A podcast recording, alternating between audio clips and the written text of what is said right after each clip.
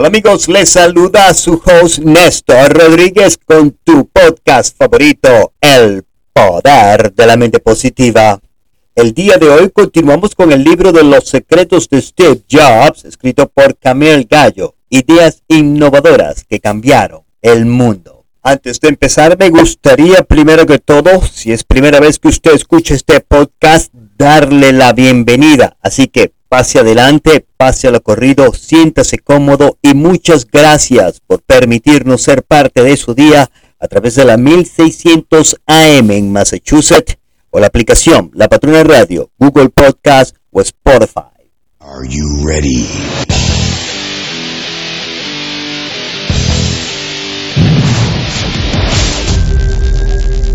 Ahora bien, permítame recordarle cuando uno se despierte en la mañana, lo primero que deberíamos pensar es que afortunados somos de poder tener un día más de vida y de poder disfrutar de las cosas bellas de este mundo, como amar y ser amado, y ver a nuestros seres queridos vivos y también disfrutando de este hermoso viaje el cual llamamos vida. Recuerda, los éxitos o fracasos de su vida depende directamente a la calidad de sus pensamientos. La felicidad de su vida no depende de factores externos o de otras personas de las cuales usted no tiene ningún control. La felicidad de su vida está directamente relacionado a la calidad de sus pensamientos, no de factores externos. Por eso no hay que copiar comportamientos o envidiar a otras personas para que usted pueda alcanzar sus metas. En vez debemos de crear, ser innovadores y no imitar a otras personas. Busque dentro de sí mismo en su propio potencial y talento y de alguna manera usted conseguirá ese objetivo que está anhelando y que tanto desea. Nosotros mismos sabemos lo que debemos hacer. Por eso no se enfrasque en las cosas que no tiene o que quisiera poseer.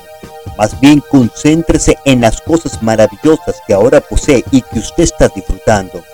Recuerde lo tanto que anhelabas esas cosas bellas que ahora tienes y lo mucho que las extrañarías si algún día te hicieran falta. Como por ejemplo, ¿recuerdas cuando deseabas un carro? Ahora lo tienes, pero deseas uno mejor. En vez de frustrarte con la ansiedad de no tener un carro en mejores condiciones, Agradece que tienes un carro y que te lleva y te trae y lo mucho que lo extrañaría si lo llegaras a perder. Uno de los objetivos de esta vida no es seguir a la mayoría, como lo hacemos muchos, sino más bien de buscar nuestro propio potencial y talento y expresarlo al 100%, haciendo lo que nos gusta sin importar lo que los demás digan, siempre y cuando no perjudiquemos a nadie ni rompamos las leyes de Dios o de los hombres. Una de las reglas del éxito es que debemos aceptar las cosas tal y como son, nos gusten o no, y aprender de nuestros errores y superarlos. Recuerde que todo en esta vida cambia. La única constante a la que podemos contar con seguridad es que todo siempre cambiará, para bien o para mal. Pero continuemos con nuestro podcast. Los secretos de Steve Jobs, un libro de Camille Gallo, ideas innovadoras que cambiaron el mundo. Dice así, no pierda su tiempo viviendo la vida de otros, muy pertinente a nuestro tema para el día de hoy. Comenta el autor, en un viaje a New York en el 2009 conocí a un joven empresario que quería que le ayudara a redactar el mensaje que quería transmitir con su recién nacida empresa una comunidad de competición en línea.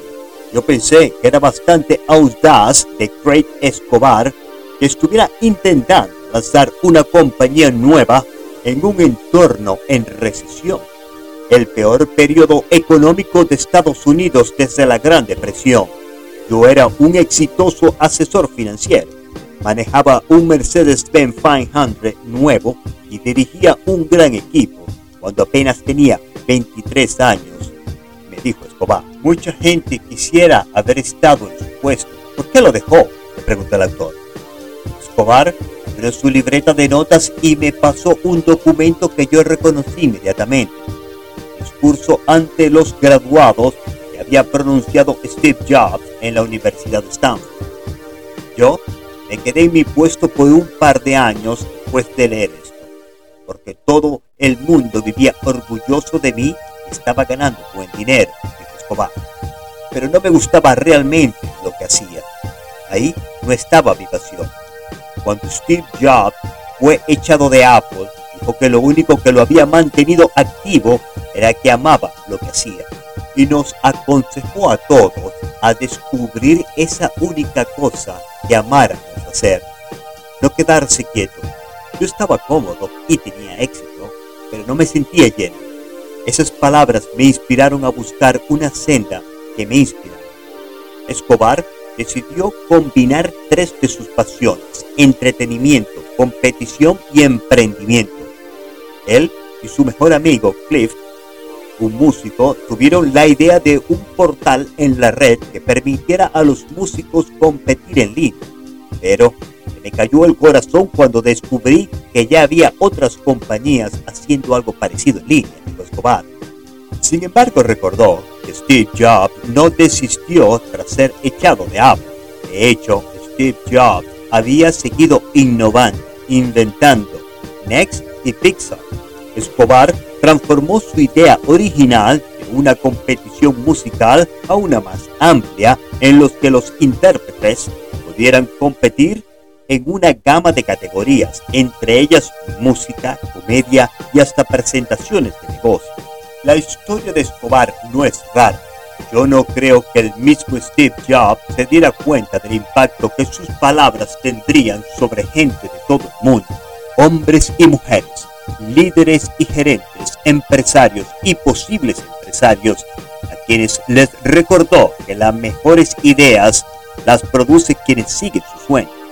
Tu tiempo es limitado, de modo que no lo desperdices viviendo la vida de otros, decía yo. Sigue hambriento, sigue haciéndolo juntos. Espero esta historia del libro de Carmel Gallo haya sido de su beneficio y agrado pero nos veamos las próximas semanas cuando continuaremos desglosando los secretos de Steve Jobs.